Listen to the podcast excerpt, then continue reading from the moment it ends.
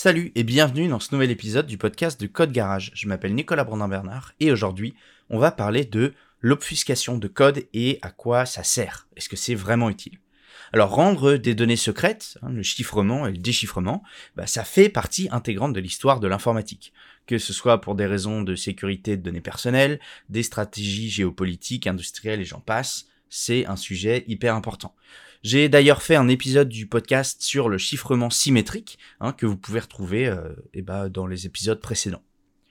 Mais quand on distribue un logiciel ou une application disponible sur le web, par exemple, le code, qu'il soit compilé quand c'est un logiciel ou pas compilé quand c'est du web, doit être exécutable par la machine cliente et donc ne peut pas être chiffré parce que sinon il devient inutilisable. Alors l'alternative parfois choisie, c'est donc de modifier suffisamment le code d'origine de manière automatique ou parfois manuelle et c'est plus rare pour que la lecture et la compréhension de ce code bah, soient rendues beaucoup plus difficiles pour un utilisateur malveillant entre guillemets. Et ça, c'est ce qu'on va appeler l'obfuscation. En français, on parle parfois de brouillage, mais on, on trouve ce terme beaucoup moins souvent. Alors, est-ce que c'est une technique qui est réellement efficace? Et surtout, quelles sont les différentes utilisations C'est ce qu'on va voir tout de suite. Alors, il y a trois grands types d'obfuscation de code. Il y a d'abord l'optimisation. Parce que l'obfuscation, c'est pas toujours une volonté directe. Euh, parfois, c'est une conséquence. Euh, si on prend par exemple le monde du euh, front-end web, eh ben en fait, afin d'optimiser le temps de chargement des sites et des applis web, il est recommandé d'utiliser des outils qu'on appelle de minification. Alors, pendant la minification, tous les caractères inutiles sont supprimés, les noms de variables et de fonctions sont raccourcis au maximum, et ça donne donc un code beaucoup moins lisible, mais beaucoup plus optimisé, en termes de taille, de poids de fichier et donc de chargement de ces données et de ces scripts. Alors si jamais la minification vous intéresse, euh, j'ai euh, écrit un article pour euh, Code Garage, donc si jamais vous pouvez le retrouver dans les notes de l'épisode. Ensuite, on a la minification artistique. Parce que le code, eh ben, c'est un art. Euh, j'espère que cette affirmation a plus ou moins fait son chemin et, et qu'on va pas vraiment le démontrer dans cet épisode. Hein. Mais en gros, il existe des compétitions d'obfuscation de code afin de faire ressortir davantage le côté artistique de la programmation. C'est notamment le cas de alors euh, l'IOCCC, euh, c'est l'International Obfuscation C Code Contest, et c'est donc une compétition composée de plusieurs thématiques, mais qui tourne toujours euh, autour de l'obfuscation de, euh, programmes écrits en langage C. L'objectif, c'est de produire un code C fonctionnel, mais avec des contraintes de taille, euh, de forme, des contraintes artistiques, etc.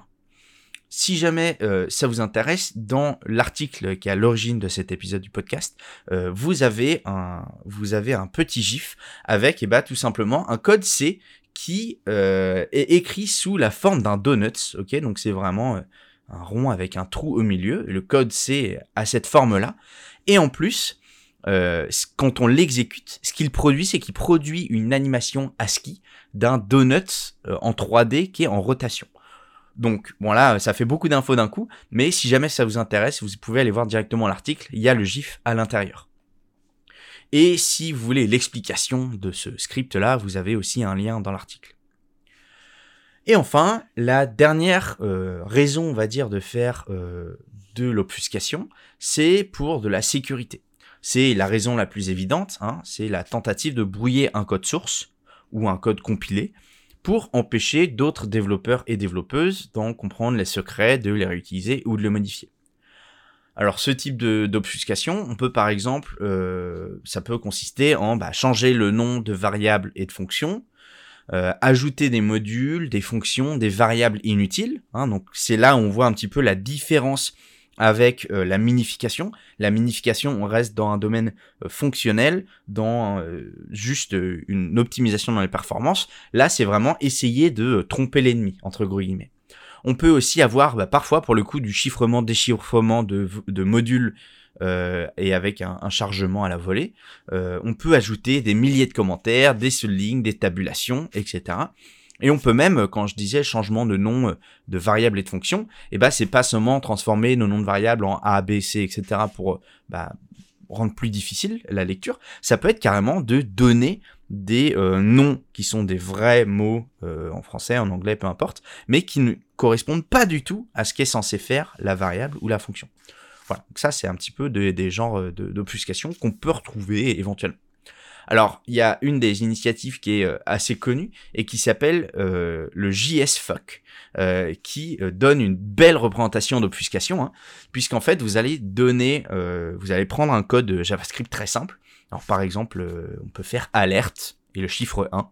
Et en fait, en JSFuck, qui est interprétable par un interpréteur JavaScript complètement classique, eh bien, ça va vous donner, alors je vais pas vous donner le script complet parce qu'il est très long, mais ça va vous donner bah, crochet ouvrant, crochet fermé, crochet ouvrant, parenthèse ouvrante, point d'exclamation, crochet ouvrant, crochet fermant, plus, etc., etc., etc.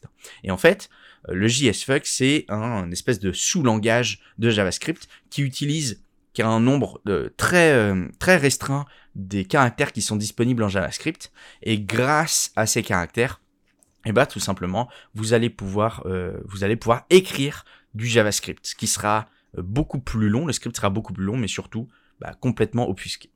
Alors si jamais euh, vous voulez comprendre comment ça fonctionne, je vous mets le lien euh, du repository, du Git repository de JSFuck directement dans les notes de l'épisode. Alors est-ce que c'est vraiment utile?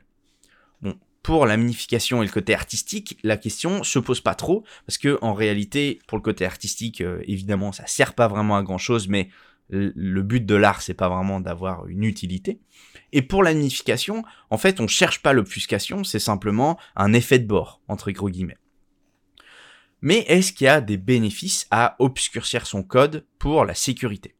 Eh ben, en réalité, pas vraiment. En tout cas, c'est pas une sécurité sur laquelle il faut baser euh, sa stratégie.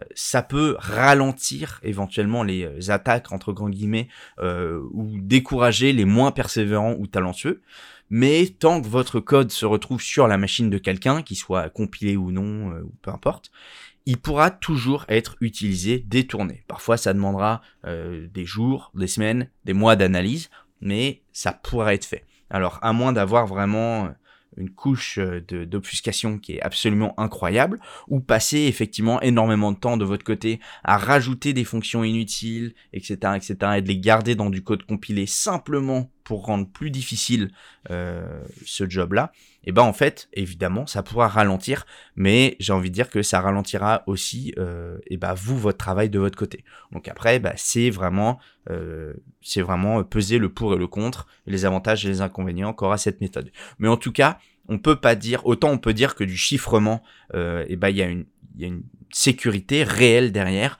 Autant l'obfuscation, euh, c'est quand c'est utilisé, euh, on va dire comme un effet de bord, bon bah c'est là et c'est pas grave. Euh, quand c'est artistique, bah, c'est de l'art, il n'y a pas besoin d'utilité. Par contre, quand c'est pour de la sécurité pure et dure, on peut pas dire que ça soit un élément de sécurité réellement solide. J'espère que cet épisode vous aura été utile, que vous aurez appris peut-être ce que l'obfuscation euh, est, peut-être que vous connaissiez pas. Moi, je vous donne rendez-vous la semaine prochaine pour un prochain épisode du podcast ou directement sur code-garage.fr où vous retrouverez tous les articles, évidemment tous les épisodes du podcast, mais aussi notre newsletter et plus important, tous les cours qui sont disponibles avec un abonnement de 19,99€ et vous avez accès à tous nos cours en illimité sur euh, Git, sur JavaScript, sur euh, SQL et comment devenir freelance, etc., etc. Tous les cours que vous recherchez pour devenir euh, développeur ou développeuse, vous les trouverez sur code-garage.fr. Salut